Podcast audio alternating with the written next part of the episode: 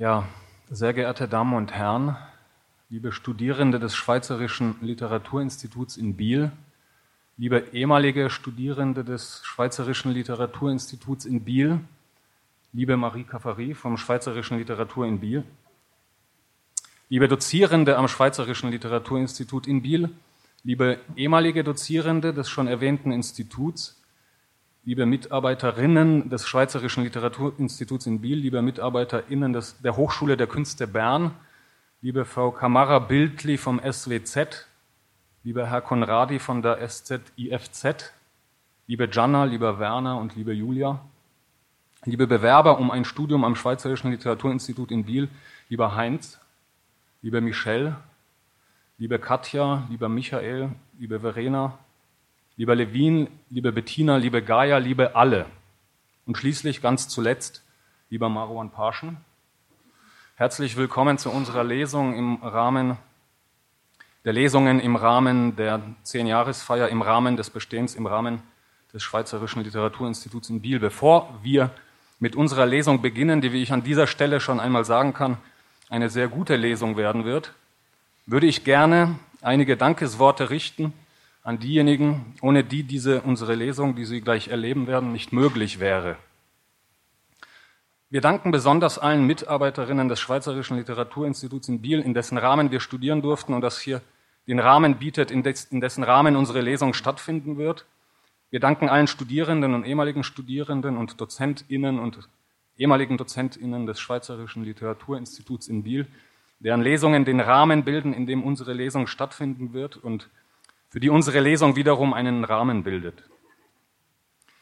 Wir danken der Hochschule der Künste Bern und wir danken schließlich der Pro Helvetia. Wir danken der Schweizer Kulturstiftung, der Ernst-Göhner-Stiftung und der Kulturstadt Bern für die großzügige Unterstützung unserer Lesung. Bevor wir nun gleich zu unserer Lesung kommen werden, möchte ich euch, Ihnen, kurz Marwan Parschen vorstellen, damit ihr, Sie eine Idee davon bekommt, bekommen, was Sie, ihr bei der Lesung, die hier gleich stattfinden wird, erwartet. Marwan Parschen wurde 1987 in London geboren.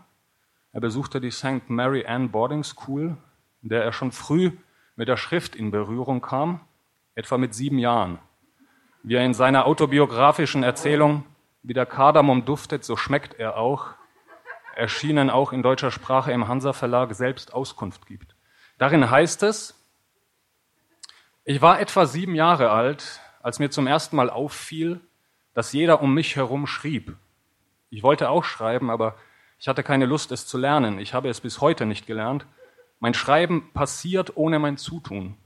Es ist, als wollte die Sprache, zunächst die englische und die indische, die beide meine Muttersprachen sind, aber später auch alle, alle anderen 13 Sprachen, die ich beherrsche, durch mich sprechen. Mein Schreiben ist nicht mein Verdienst, ich bin nur der Seismograph, nicht etwa nur die Nadel des Seismographen wie Max Frisch, sondern ich bin die ganze Maschine, der ganze komplizierte Apparat. Ich bin ein genial konstruiertes Gerät, diffizil und mehrdimensional in seiner Funktionsweise, fähig im Grunde zu allem. Das macht sehr einsam. Ich bin fähig zu meinen Werken, ohne je etwas dafür getan zu haben, was unter meinen Kollegen und Kolleginnen naturgemäß viele Neider erweckt. In aller Bescheidenheit habe ich mich der Tatsache gefügt, dass auf dem Altar meines Körpers und Geistes Sprache sich ereignet, sobald ich den Stift aufs Papier halte. Geplant geschriebene Literatur liegt nicht in meiner Natur. Ich halte auch gar nichts von Natur, ich bin eher für Kultur. In jeder Hinsicht bin ich total für Kultur. Ja, meine Damen und Herren, im Alter von 14 Jahren zog Marwan Parschen mit seinen Eltern die beide aus Pakistan stammen und dem in den Kreisen der pakistanischen Diaspora in London vorherrschenden Kastensystem entkommen wollten, nach Hamburg und dann weiter nach Chemnitz, wo sie endlich etwas Ruhe fanden. Marwan Parschen besuchte das Karl-Schmidt-Rottluff-Gymnasium, wo sein Talent früh von einem Mathematiklehrer entdeckt wurde. Marwan Parschen schreibt Gedichte, die so mathematisch sind wie die Fugen von Johann Sebastian Bach, so der Pädagoge in einer Kurzrezension in der Schülerzeitung Der Deutsche Volksfreund und Vaterlandbewacher. Vor allem seine Polyphonie macht ihn interessant, auch wenn er sich auf die deutsche Sprache konzentrieren sollte. Mauern Parschen studierte denn auch Germanistik, deutsche Kulturwissenschaften und vergleichende Literaturwissenschaft in der Uni Leipzig. Aber er ließ sich nicht einschränken. Er machte einen Master in der Anglistik und einen Master in der Hinduistik. Er machte weiterhin einen Master in Pädagogik, in Philosophie und in Psychologie sowie einen Master in den Wirtschaftswissenschaften. Er brach eine Promotion in der Soziologie ab, er brach kurz darauf seine andere Promotion in vergleichender Literaturwissenschaft mit Schwerpunkt Slavistik ab. Er arbeitete als Koch und als Deutschlehrer fürs Goethe-Institut in Pakistan, Turkmenistan und in der Schweiz. Er brach eine Promotion in Germanistik ab. Er studierte am Schweizerischen Literaturinstitut in Biel und promovierte später noch einmal in Germanistik, brach die Promotion jedoch ab. 2014 schließlich erschien sein erster Roman mit dem Titel Die Karawanken. In diesem multiperspektivischen und polyphonen Familienroman verarbeitet Marwan Pashen die Geschichte einer Familie in seinem Heimatland Pakistan. Im Vordergrund stehen die Gerüche der Gewürze auf dem Markt, die Geschmacksvielfalt der pakistanischen Küche und die Sinnlichkeit bei der Zubereitung der Speisen auf Basis der exotischen, süß schmeckenden Gemüse und Früchte. Hier ein Auszug aus einer der zahlreichen hymnischen Besprechungen des Romans von Sibylle von Felicitas von Sternberg aus der Frankfurter Allgemeinen Zeitung. Der Roman Die Karawanken ist sehr gut. Er ist gut geschrieben. Er ist auch sehr interessant. Wenn beschrieben wird, wie Oma Namati eine Tomate schneidet, möchte man sofort auch eine Tomate schneiden und ein pikantes Curry kochen. Was kann Literatur mehr leisten, als zu zeigen, wie gut es in einem fremden Land riecht? Und dass die Leute dort unglaublich gerne und viel kochen und so lebenslustig sind. Die sind so lebensfroh dort, trotz der Armut.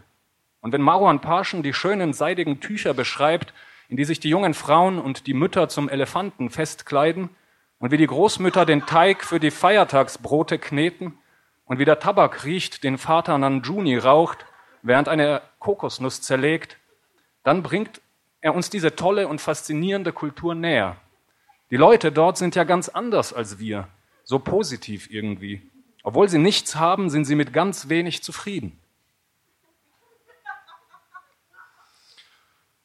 Ja, bevor wir zu unserer Lesung jetzt dann gleich kommen, hier noch einige Pressestimmen zu Marwan Parschen, die ich unkommentiert vorlese. Sie sprechen, denke ich, für sich ein sehr guter Autor. Ein Autor, der weiß, wie man schreibt. Ein Autor, der super gut schreibt. Ein Autor, der sein Handwerk beherrscht. Ein großartiger Handwerker. Nicht nur ein Handwerker. Ein Handwerker plus. Ein Autor mit Feingefühl für Gerüche. Ein sinnlicher Romancier. Marwan Parschen ist sehr gut. Jede Orange schmecke ich, jedes Säckchen Kurkuma kann ich riechen. Marwan Parschen gibt denen eine Stimme, die nicht für sich sprechen können, weil sie eine andere Sprache sprechen. Ein Autor, der über etwas schreibt, das wir nicht kennen. Wo andere seiner Generation uns etwas erzählen, lässt er uns sehen, fühlen, riechen, schmecken, hören und Umami. Im Antlitz der Postmoderne vermuteten wir nur schöne Oberflächen. Marwan Parschen zeigt uns auch weniger schöne Oberflächen. Jeder Autor sollte einen Roman über seine Familie schreiben und über eine andere Kultur.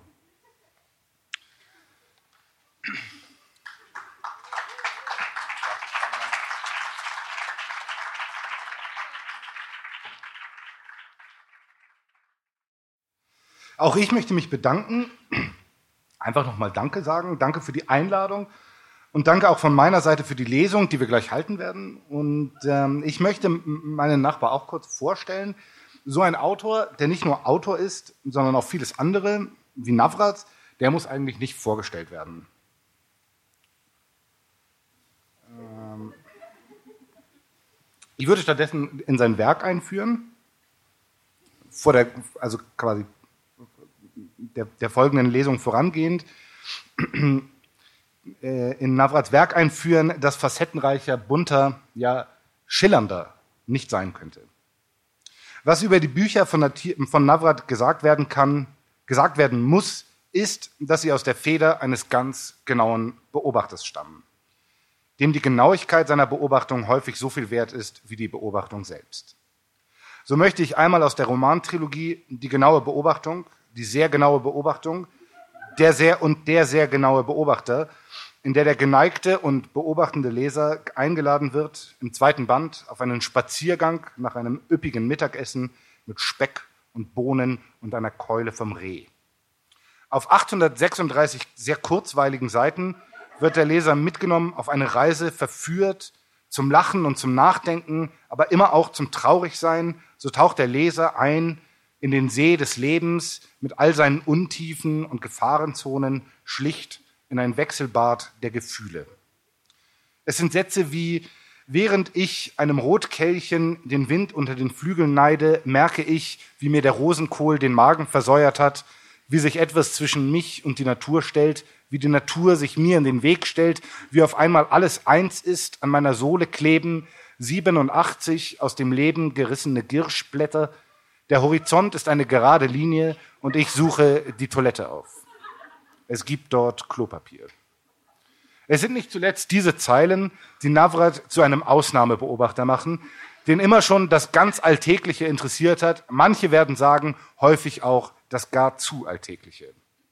Navrat polarisiert. In seinem Tagebuch aus, in seinem Tagebuch aus dem polnischen Bürgerkrieg, erschienen mit Anmerkung des Historikers Nablow Kowalski in der renommierten Oxford Press, lassen sich dann auch diese Zeilen finden. Es geht nicht gut. Eine Frontlinie scheint es gar nicht mehr zu geben in diesem Bruderkrieg. Seit Tagen stehe ich bis zur Hüfte in einem Fluss aus Gedanken. Unsere letzte Mahlzeit ist, in, ist einige Stunden her. Svetlana, die Frau des Majors, hat Piroggen gemacht, die mir den Magen übersäuert haben. Ich schreibe diese Zeilen in dem Wissen, dass der Weg auf den Donnerbalken einer der gefährlichsten ist, den ich dieser Tage gehen kann. Meine Kameraden witzeln, ich, ich sei ein Donnerbalken oder Sie nennen mich Navrat Toilette oder Pupsgesicht. Wie in jedem Krieg sind die schärfsten Waffen die Wörter, abgesehen von den scharfen Waffen.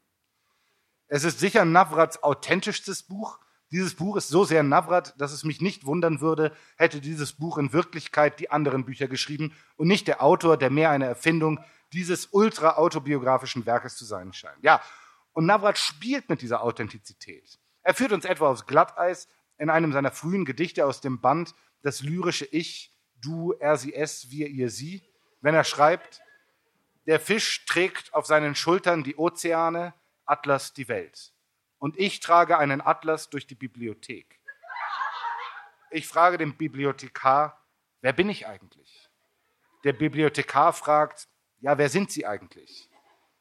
Ich denke und denke und denke unter mir das Rauschen der Klospülung.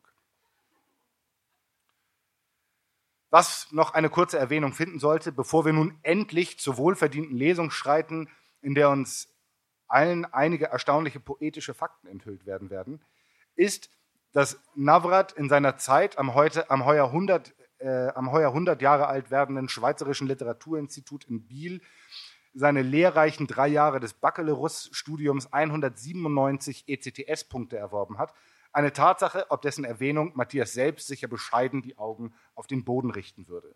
17 Pflicht ECTS hat Matthias im Modul eigenständige Projekte in den Seminaren Modulares, Nodulares und Okulares Schreiben absolviert. Über 50 Punkte für interdisziplinäre Forschung in Seminaren und Werkstätten mit Titeln wie Schreiben, Weiterschreiben, noch weiterschreiben oder wenn du ein Gefähr über die Tür hängst, musst du auch eine Lanze brechen. Aber das sind natürlich nur Zahlen. Zahlen allerdings, die aufhorchen lassen. 1123 Kaffee hat Matthias im Schweizerischen Literaturinstitut getrunken, 976 bezahlt, keinmal im See gebadet, 771 äh, Mal Zmorgi gegessen und noch häufiger Znacht über 1000 Stangen getrunken, zwölfmal den schwarzen Schwan mit einer polnischen Teigtasche beworfen und dreimal getroffen. Aber das sind ja alles nur Zahlen. Und Matthias ist ja vor allem ein Mensch und keine Zahl. Und als Mensch, als solcher er einer ist, ein Mensch also mit Gefühlen und Sinnen und Liebe und Hass, als solch ein Mensch gilt es Navrat dann eben auch zu sehen, einen Menschen, der bunt ist, mit Kanten und Lücken und Öffnungen und Schließungen und Konkaven und Konvexen. Und ich habe dann eben die Frage gestellt, als ich, vor dieser, als ich von dieser Lesung gehört habe und ich angefragt wurde, zu Navrats Werk eine Einführung zu schreiben. Ich habe natürlich sofort Ja gesagt, musste da gar nicht überlegen, weil das für mich auch eine Ehre ist, äh, eine Auszeichnung, so ein Autor, äh, so, ein, so, so einem Autor eine Einführung zu geben. Gerade ich, der Einführungen ja gerne macht. Ich habe mir also damals dann genau diese Frage gestellt, was ist das eigentlich für ein Mensch, dieser Nafrat? Was lässt diesen Mensch ticken? Wofür tickt er? Und irgendwann ist mir klar geworden, dass es mit der von uns zur Verfügung stehenden Sprache eigentlich nicht auszudrücken ist. Navrat selbst benötigt ja ein ganzes Leben und ein ganzes Werk, um diese Frage zu beantworten. Um mich aber trotzdem, sagen wir, dem Menschen Matthias Navrat auf möglichst ganzheitliche Weise zu nähern, habe ich eine andere Form gefunden, eine gleichsam expressive wie abbildende Form, nämlich die des bildenden Ausdrucks. Und das Ergebnis ist, so hoffe ich, ein ganzheitliches. Ja, vielen Dank, Maruan Paschen. Ich bin ganz berührt. Ich äh, ähm, ja, vielen, vielen Dank. Ich bin sehr begeistert.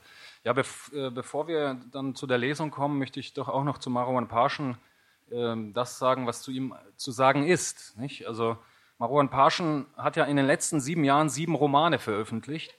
Das sind äh, gewesen die Karawanken, die schon erwähnten, dann die Alpen, dann der Atlas, der Ural, die Anden, die Anden der anderen und der Gewürzladen des Herrn Rajarani. Interessanterweise sind es aber seine Gedichte, in denen er uns eine ganz andere Seite seines Schaffens zeigt. In seinem neuesten Gedichtband mit dem Titel Der Karl May von Chemnitz beschäftigt, beschäftigt er sich mit den Problemen des Erzählens selbst, ein Thema, das in der heutigen deutschsprachigen Literatur noch viel zu wenig in den Fokus geraten ist, geradezu einen blinden Fleck darstellt. Ich zitiere jetzt aus einem Gedicht. Jemand erzählte etwas, das ihm ein anderer erzählt hatte. Worte sind nur Worte. They can only have charm. Man dreht einen Film über mich und über dies Gedicht. Und mein Gesicht ist nicht dasselbe, das ich kenne. Ein alter Mann erzählt, damals war ich ein junger Mann. Medien, moderne soziale Medien, oh weh. Krieg, Ausbeutung, Globalisierung, viele Menschen sterben oder doch nur eine Erzählung? Ach, das Erzählen des Erzählens. Wir sind im Inneren der Kirche und die Kirche ist im Inneren von uns. Mary, Mary, Mary, words are very. A rose est une rose, esta una rosa est une rose. Kurkuma und Curry sind nicht Kurkuma und Curry, sage ich in die Kamera und sehe mich auf dem Schirm des Regisseurs fragen, was ist Curry? Aber dann schwebt aus der Küche ein Geruch zu uns, es ist Mittagszeit. Mittagspause ruft der Regisseur. Die Wirklichkeit liegt uns kurz darauf im Magen und rutscht durch uns durch. Es bleibt unser Verdauungssystem und unsere Lust auf mehr, auf den Nachtisch und aufs Leben.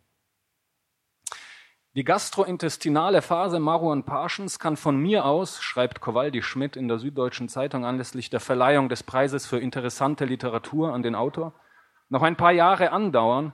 Der genaue Blick ist es, der uns Maruan Parschen so teuer macht aber auch die schonungslose Ehrlichkeit, wie wir etwa in dem Gedicht Der Inhalt meiner Taschen ist der folgende Doppelpunkt, es folgt eine Liste, lesen können. Er hält uns den Spiegel vor. Dabei ist der Spiegel zerbrochen. Er weiß es und trägt doch keine Handschuhe. Ein Autor, an dessen Händen im wahrsten Sinne des Wortes Blut klebt. Es ist Gott sei Dank nur pakistanisches Blut, aber es könnte auch europäisches sein. Ja, äh, vielen Dank nochmal. ähm, kommen der Lesung näher. Ich möchte trotzdem noch kurz darauf einstimmen. Äh, Matthias Navrat ist natürlich vieles. Viele würden sagen zu vieles. Navrat polarisiert eben. Er ist ein lyrischer Lyriker, ein politischer Essayist, ein dramatischer Dramatiker und ein Kurzprosaiker, der sich sehr kurz halten kann. Aber die eigentliche Tiefe des Werkes von Navrat erfährt der Leser erst, in seinen epischen, generationsübergreifenden Familienromanen. Sieben Stück hat er davon geschrieben, Der letzte Karawanke ist dabei nur das bekannteste Werk. Vater, Mutter, Kind und Opa der Nazi und, und wenn sie nicht gestorben sind, dann sterben sie in 100 Jahren einsam und die Soljanka meiner Mutter und die Tränen meiner Großmutter sind weniger bekannt, dafür aber umso bedeutender. In der Laudatio zur Verleihung des Literaturnobelpreises an Navrat, für den er, wie uns heute allen schmerzlich bewusst ist, nicht ansatzweise nominiert war, schrieb ich, ich suche ein Loch in der Welt. Die Figuren in Navrats Romanen sind so voller Leben, so voller Welt, dass ich mir sicher bin, dass es ein Loch geben muss, dort, wo Matthias Navrat seine Geschichten aus der Welt geschnitten hat. Ich habe bis heute kein Loch gefunden und erst jetzt merke ich, woran das liegt. Es ist, weil Navrat Welt erschafft und nicht zerstört. Er ist kein Chronist im eigentlichen Sinne, er ist Schöpfer, er ist der unbewegte Beweger, er ist kein geringerer als Gott. Ja, vielen Dank für diese sehr, ähm, sehr berührenden Worte. Ja, äh, bevor wir jetzt dann zur Lesung kommen, möchte ich noch erwähnen, dass Marwan Parschen äh, auch wie jeder guter, guter Autor es irgendwann tun sollte, äh, auch einen Text über Wolkenkratzer geschrieben hat. Und äh, den möchte ich kurz mal anzitieren, damit Sie äh, einen, äh, einen Eindruck sozusagen von diesem Ton bekommen, den Marwan Parschen eben in, den, in seinen, eigentlich inzwischen schon, muss man ja sagen, zahlreichen Texten über Wolkenkratzer immer wieder findet, aber auch immer wieder sucht. Und die, die, das Gedicht, was ich Ihnen jetzt noch ganz kurz vor der Lesung auf den Weg geben möchte, das geht so. Ihr, die ihr so hoch seid, ihr seid die Höchsten, denkt ihr. Steige ich jedoch auf einen von euch hinauf, bin ich höher als er, und zwar genau um mich selbst. Ihr seid vom Menschen erbaut, ihr seid nicht die Größten, im Gegenteil. Naja, ganz im Gegenteil vielleicht auch nicht. In Shanghai sagte einmal eine Frau zu einem Mann, schau, und schaute hinauf zur höchsten Spitze eines aus Glas gebauten Turms. Dort oben residierte der Bankmanager Yugiro. Er hatte dort ein Büro und hat es immer noch. Wolkenkratzer wenn ihr nur wüsstet, wer in euch wohnt, Tränen würden eure Fassaden benetzen, oder wäre es der Regen, der von eurer Nasenspitze perlt? Wie Tau in der Wiese aus Nasenspitzen, genannt Stadt der Menschen? Wobei in dieser Metapher die Nasenspitzen die Menschen wären und die Menschen ihr und ihr wiederum etwas sehr Hohes aus Glas und Stahl. Hätte man euch nicht gebaut, wären die derzeit etwas niedrigeren Häuser die höchsten Häuser der Welt und nicht ihr. Ha, Ihr seid nur Häuser, wenn auch sehr, sehr hohe. Ein Meister, so schließt Burkhard Heribald seine Rezension in der Rheinpfalz zur Trilogie der Beobachtungen. Auch Karl Außenspann zeigt sich begeistert, so genau kriegen sie es nie wieder. Und Zuckmeier schreibt in der Frankfurter Allgemeinen sogar, wenn Sie dieses Jahr nur ein Buch lesen, lesen Sie die drei von Matthias Navrat. Aber es gibt immer auch kritische Stimmen. Berthold etwa in der Süddeutschen schreibt, mir ist es zu genau. Ich habe es gerne etwas verschwommen. Und Annie Karl schreibt, auf über 2000 Seiten keinen Sex, da hatte ich ja mehr beim Lesen. Aber den Anstoß für die heutig, heute berüchtigte Debatte zu Authentizität und Autorschaft gab die Rezension Bertha Vollmanns in der NZZ, die ich aus Rechtsgründen leider nicht wiedergeben darf. Bevor wir aber nun zur Lesung kommen, Bevor, Möchtest du vielleicht? Genau, also bevor, bevor wir dann jetzt dann letztendlich zur Lesung kommen, äh, möchte ich noch gerne eine letzte Seite von Marwan Parshens Schaffen zumindest kurz andeuten. Es handelt sich bei diesem Autor nämlich auch um einen sehr subtilen Essayisten und gerade in seinen Essays erschienen unter anderem in der Zeit und in der äh, FAZ und auch in den Reisebeilagen anderer renommierter Publikationen zeigt sich, wie sich das Denken dieses Schriftstellers in allerlei versteckte Schichten unserer so flüchtigen Zeit hineinbohrt um dort teilweise sogar eine Weile zu bleiben, nicht mehr herausziehbar aufgrund des sprachlichen Gewindes. So zeigt Marwan Paschen sich in seinen Essays schließlich auch als politischer Denker, der niemals auf der falschen Seite steht, sondern immer auf der richtigen. Auffällig ist an diesen Texten vor allem, dass der Autor immer recht hat, als einziger. Wir danken ganz herzlich für eure oder ihre Aufmerksamkeit und wünschen euch, Ihnen einen guten Abend weiterhin, bevor wir dann gleich zur Lesung kommen. Und ich verabschiede mich mit den Worten aus einem von Maruan Parshens Essay mit dem Titel Die Sprache hört nirgends auf, dabei hat sie bisher noch nicht einmal angefangen. Die Sprache ist ein Land, und ich bin nur ein Reisender. Aber die Sprache ist auch das Fernrohr, mit dem ich mir ein Stück des Landes näher heranholen kann. Was ist die Sprache schließlich anderes als ich selbst, der ich durch das Fernrohr schaue? Oder genauer die Augen, mit denen ich schaue? Oder vielmehr die Augäpfel? Die Sprache ist in jedem Fall etwas anderes als sie selbst. Sie flieht im Gegenteil vor sich selbst. Ist es nicht so? Ist es nicht so? Hermelin. Dieses Wort Hermelin zum Beispiel. Oder die Wörter Tokyo Sun. Mich durchleuchtet die Sprache wie Röntgenstrahlen. Marie Curie starb an einer Überdosis Radium. Die Sprache ist mein Lebenselixier. Ich kann nicht ohne sie wie ein Teller Palak Panier. Aber was bleibt, wenn der Duft nach Kurkuma und Curry und dem Gewürzmarkt sich verzogen hat? Wenn es Nacht wird in Chemnitz oder in Punjarabat? Was bleibt? Ein leerer Teller und die unerträgliche Notwendigkeit zu spülen. Ach, ich schreibe nicht freiwillig, ich bin gezwungen zu schreiben. Ich wünschte, ich wäre Handwerker geworden, obwohl Schreiben ja auch Handwerk ist, aber eben nicht nur. Es ist 90 Prozent Handwerk und 10 Prozent Talent. Ja, danke nochmal. Also um jetzt endgültig zur Lesung zu kommen, ähm, die wir, denke ich, alle mit Spannung erwarten, möchten wir warnend noch etwas einfügen. Es wird keine einfache Lesung werden. Es wird nicht jedem gefallen und es wird nicht jeder einverstanden sein. Es wird möglich sein, sich zu empören. Und es wird einige wütend machen. Es wird kein Kaffeekranz werden und schon gar kein Kaffeekränzchen. Es wird sicher keine schonenden Worte geben, keine Blätter vor dem Mund. Es wird nicht einfach, nicht lustig. Es wird Emotionen geben, keinen sentimentalen Kitsch, echte Emotionen, gefühlt, verarbeitet, abgeleitet, ausgelöscht, ausgelöst, ausgegangen es wird ein Eisberg sein und die lodernde Flamme der Leidenschaft.